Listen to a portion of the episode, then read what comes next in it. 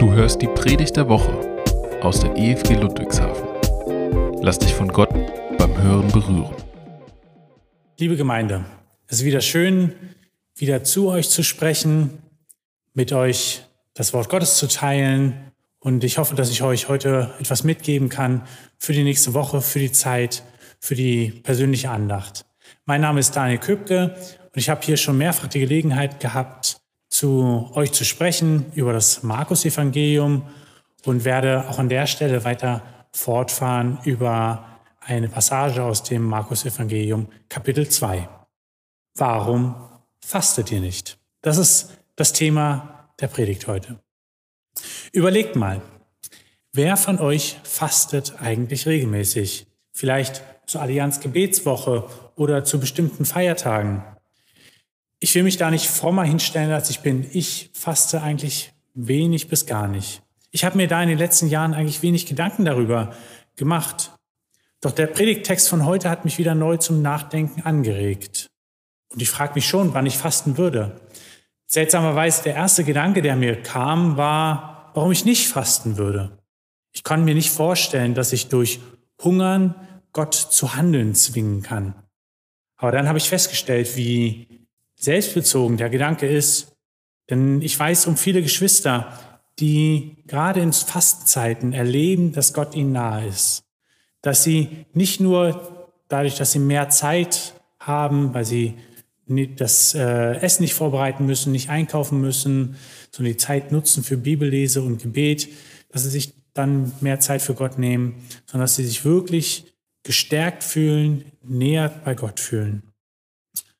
Ich werde wohl selbst wieder neu darüber nachdenken müssen und mich selbst hinterfragen. Als ich so weiter nachdachte in der Vorbereitung zur Predigt, kam mir ein anderer Gedanke in den Vordergrund. Nicht so sehr das eigene Fasten, sondern das Fasten, das wir als Gemeinschaft, vielleicht sogar als Nation tun oder als Kirche. Warum würde ich oder vielleicht eine ganze Nation denn fasten? Wir kennen solche Tage. Zum Beispiel kurz vor dem Advent, der Toten Sonntag, an dem der Toten der Weltkriege gedacht wurde und wird und wir uns auch der Verstorbenen des letzten Jahres erinnern. Auch die Toten und Leidenden der gegenwärtigen Pandemie wären solcher nationaler, internationaler und auch kirchlicher Trauer wert. Jedes Jahr werben die Kirchen darum, dass die Weihnachtsmärkte am Toten Sonntag geschlossen bleiben und auch die Beleuchtung ausbleibt aus Respekt vor dem Tag und den Trauerfeierlichkeiten an jenem Toten Sonntag. Aber es gibt doch natürlich andere Fastenzeiten und wir sind ja gerade auf dem Weg nach Ostern und damit auch Karfreitag und erinnern uns an Tod und Auferstehung Jesu Christi. Gerade am Karfreitag ist die Zeit, sich darüber nach, ist die Zeit, darüber nachzudenken, was Jesus für uns tat. Dass er um unser Schuld, um unser Sünde willen so viel Leid ertrug, um uns zu erlösen. Es ist eine Zeit, eine Periode, wo wir innehalten wollen vom normalen Alltag und ja, auch Fasten, Verzicht üben, um uns eins zu machen und daran zu gedenken, was Jesus für uns tat. Das hat sogar in die Gesetzgebung Einklang, äh, Eingang gefunden. So gilt in Rheinland-Pfalz am Karfreitag und am Kar-Samstag gesetzlich ein Tanzverbot. Drüben auf der anderen Rheinseite, wo ich wohne, so habe ich gelesen, ist das Tanzverbot mit einem Bußgeld bis zu 1500 Euro festgelegt. Und leider gibt es Menschen, die extra provozieren müssen und extra Veranstaltungen genau an jenem Karfreitag oder Kar-Samstag hinlegen und dort extra tanzen und so zu provozieren. Ihren religiösen Anschauungen, nämlich, dass sie nicht an Gott glauben, Ausdruck verleihen. Ich will mich dadurch nicht provozieren lassen, sondern provokativ meine Gnade und die Liebe, die ich Gott, durch Gott erfahren habe, auch an diese Menschen weitergeben. Aber sie seien heute mal als Beispiel genannt. Es gibt Menschen, die an nationalen Trauertagen provozieren müssen und wollen. So auch Jesus. Markus 2, Vers 18 berichtet uns nämlich etwas, was die Jünger und die Pharisäer, die Jünger des Johannes und die Pharisäer taten. Dort heißt es, und die Jünger des Johannes und die Pharisäer fasteten viel. Für Israel gab es und gibt es Grund zur Trauer und zum Fasten. Und leider ist über die Zeit der Geschichte noch mehr Leid hinzugekommen, woran wir als Deutsche auch unseren Anteil haben. Aber bleiben wir mal in der Zeit Jesu Christi. Auch wenn für die Menschen zu Jesu Zeiten die, der Fall des Tempels und die Zerstörung Jerusalems durch die Babylonier auch schon lange her war, erinnerte man sich jedes Jahr daran, an diese nationale Katastrophe, an diese kosmische Katastrophe. Der Ort, an dem Gott wohnte, wurde zerstört. Weiterhin, der wichtigste Fastentag war und ist der Yom Kippur, der Versöhnungstag, an dem der hohe Priester zur Zeit Jesu das Versöhnungsopfer im Allerheiligsten darbrachte und die Vergebung der Sünden empfing. In dem Zusammenhang versteht man besser, warum Menschen zu Jesus kommen. Und es kamen etliche, so heißt es im Markus Evangelium, die sprachen zu ihm, warum fasten die Jünger des Johannes und die Jünger der Pharisäer, aber deine Jünger fasten nicht? Und Jesus sprach zu ihnen, wie können die Hochzeitsgäste fasten, während der Bräutigam bei ihnen ist? Solange der Bräutigam bei ihnen ist, können sie nicht fasten. Was machen Jesu Jünger? Was machen sie an solch einem Tag, vielleicht am Yom Kippur oder an dem Tag, wo der Zerstörung des Tempels gedacht wird? Sie essen. Alle anderen fasten. Zumindest die, die den Tag ernst nehmen und auch sich bewusst sind, was Gott an solchen Tagen aussagen möchte. Die Pharisäer und auch die Jünger des Johannes, sie fasten sogar viel. Warum fasten deine Jünger nicht, Jesus? Unerhört. Ist dir und deinen Jüngern denn alles egal? Die ganze Tradition, alles das, was Gott versprochen hat und was dort zerstört wurde. Die Hoffnung, die Träume, die Trauer, die Leid, das Leid des Volkes. Ist es dir egal? Und Jesus sprach zu ihnen, wie können die Hochzeitsgäste fasten, während der Bräutigam bei ihnen ist? Solange der Bräutigam bei ihnen ist, können sie nicht fasten. Die Antwort liegt in Jesus selbst. Er ist die Versöhnung. Er ist die Vergebung. Er ist die Gegenwart Gottes unter den Menschen. Die Gegenwart Gottes in Person. Und so ist dieses Nicht-Fasten für Jesus und seinen Jünger eine Symbolhandlung, ein Zeichen darauf hin, dass das, was die Feste betrauern, was die Abwesenheit Gottes, die Zerstörung des Tempels, die Sünde, die uns von Gott trennt und wo wir Vergebung brauchen, das alles findet seine Erfüllung in der Person Jesu Christi. Und deswegen ist gerade in dem Moment, als Jesus auf der Erde wandelte, eben nicht der Moment des Fastens gekommen, sondern ein Moment der Freude, ein Moment des Feierns. Und es ist ein starkes Bild der Hochzeit, die außer bei uns in den westlichen Kulturen ja überall sonst, fast überall sonst mehrere Tage dauern kann. Er er, unser Herr, er ist der Braut Bräutigam und wenn wir in den Bildern des Alten Testaments bleiben, holt seine Braut, nimmt sie wieder an, Israel. Jahrhundertelang hat Israel gewartet, dass der Messias kommt, dass Gott kommt, dass Vergebung da ist, dass die Wunden der Zerstörung geheilt werden und nicht einfach nur dadurch, dass ein irgendein Tempel gebaut wird, sondern dass die Herrlichkeit Gottes und die Gnade Gottes und die Vergebung Gottes wieder verfügbar, dass sie da ist, dass sie greifbar ist, für jeden begreifbar ist.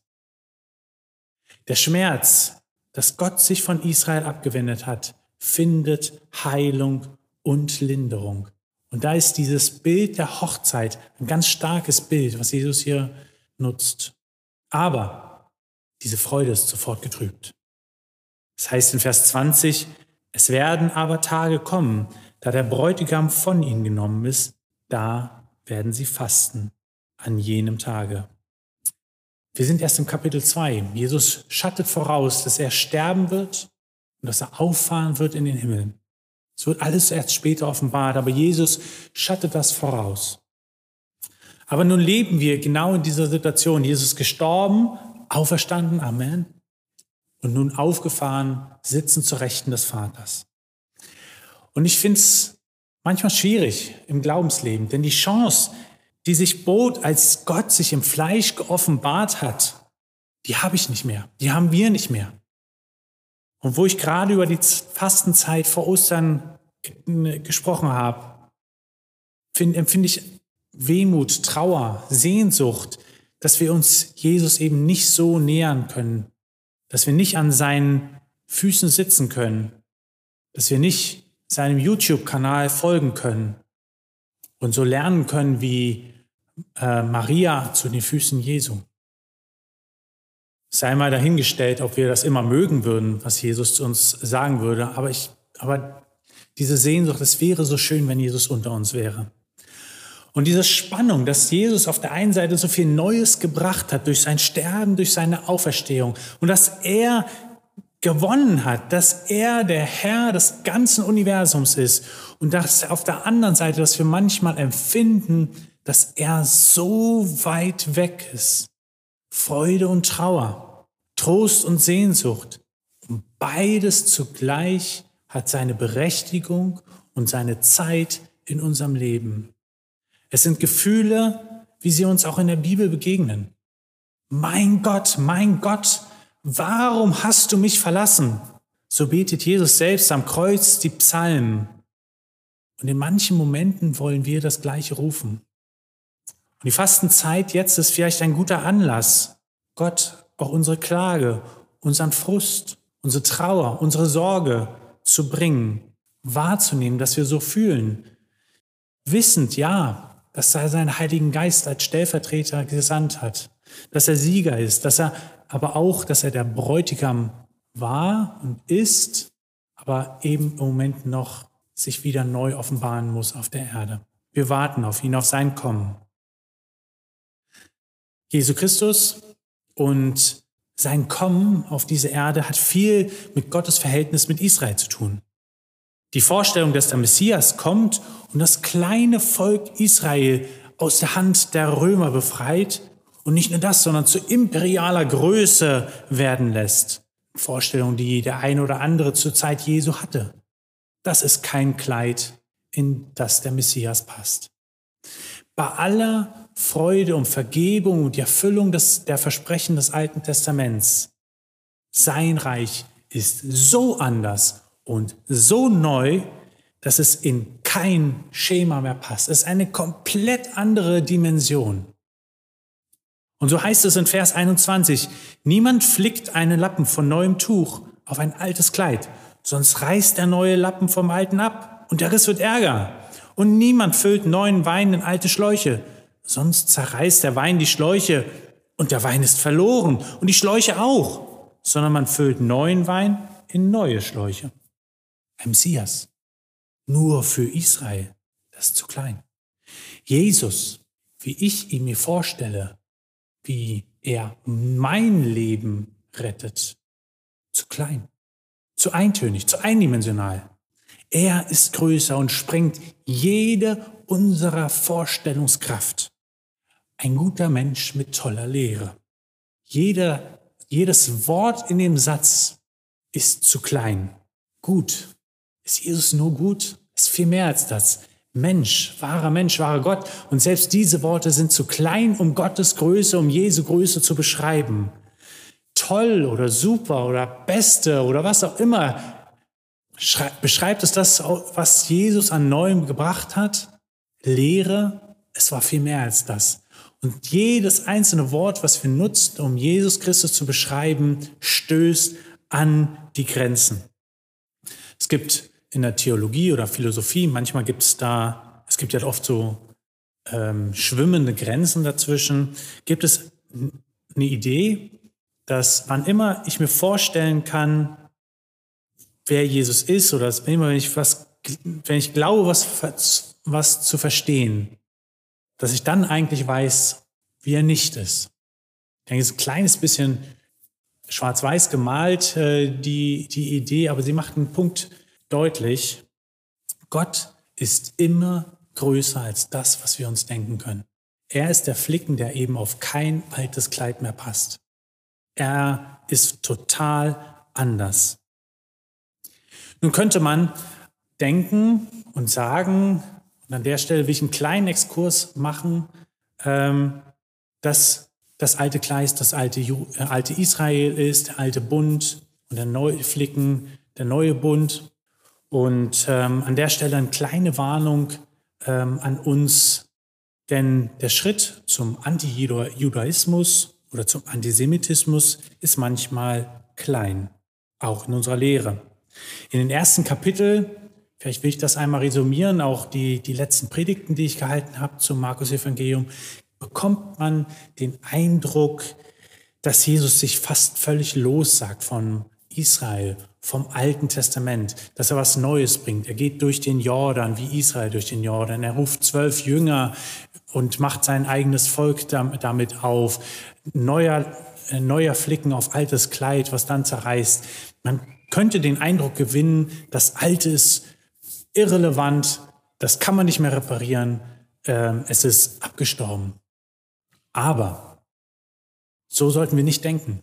Jesus selbst war Jude und sprach zu seinen jüdischen Brüdern und Schwestern. Und wir dürfen nicht vergessen, was, was so manchmal solche Gedanken mit sich führen können. In der Kirchengeschichte ging das so weit, dass Kirchenführer gesagt haben, der Gott des Alten Testaments ist ein anderer Gott als der Gott des Neuen Testaments. Ich warne sehr eindrücklich davor, einen zu tiefen Graben zu werfen zwischen dem Alten und dem Neuen Testament. Jesus ist der Erfüller der Verheißung des Alten Testaments. Er ist das Licht, auf das Israel wartet. Er ist die Verheißung des Alten Testaments. Und wir sollten Paulus warnen, dass wir Christen nur eingepflanzt sind in den Baum unserer Vorväter bedenken und uns vergegenwärtigen. Und so kommen wir über diesen beunruhigenden Gedanken des Judenhasses wieder dahin zurück. Es gibt Dinge, Situationen, Missstände in dieser Welt, obwohl Jesus gestorben und auferstanden ist. Und diese Spannung zwischen dem Bräutigam, der gekommen ist und dass er gegangen ist, und wir sehnsuchtsvoll auf seine Rückkehr warten. Diese Spannung lässt uns manchmal verzweifeln. Und ich möchte euch einladen, gerade in der Fastenzeit, Gott auch eure Trauer, eure Trauer, euren Zweifel, eure Hoffnungslosigkeit Ausdruck zu verleihen. Es ist wichtig, dass wir uns das eingestehen, dass wir uns so fühlen, dass wir manchmal an Gott zweifeln, verzweifeln, gleichzeitig wissen, dass mit ihm Rettung und Erlösung gekommen ist. Zwei Gedanken, gleichzeitig wahr. Nehmt euch Zeit, über die Mühen und die Verzweiflung gerade des letzten Jahres zu meditieren. Das letzte Jahr war für viele nicht einfach und für einige ein furchtbares Jahr. Nun sehen wir die dritte Welle der Pandemie anlaufen. Aber es ist bei weitem nicht die einzige Sorge, nicht unsere einzige Not. Lass uns diese Sorgen und Nöte, unser Leid zum Kreuz bringen, zum einzigen Gott, der Leid an sich selbst erfahren hat, der weiß, was Schmerz, Leid und Trauer ist. Vielleicht gehen wir zu Gott mit den Worten, mein Gott, mein Gott, warum hast du mich verlassen? Klagen in ihm unser Leid, einfach so, ungefiltert. Er wird uns verstehen. Mit ihm ist ein Reich gekommen, was alles zuvor, zuvor sprengt. Ein Reich des Lichts, ein Reich des Friedens, ein Reich der Freude. Ach, wäre es doch überall schon sichtbar. Und nicht umsonst bietet die Bibel uns ein neues Bild an zum Trost, zur Zuversicht und zur Freude, zur Hoffnung. Wir werden ihn schauen. Wir werden ihn sehen zur Hochzeit des Lammes. Und dann werden alle Tränen abgewischt, alle Wunden geheilt, die uns jetzt in Fasten und Trauer bringen. Herr, komme bald.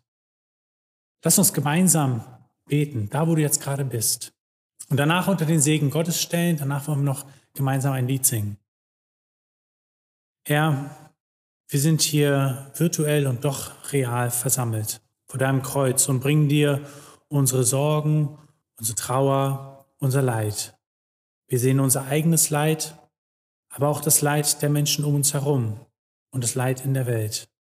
Wir wissen, dass du uns verstehst und dass du verstehst, was da vor sich geht.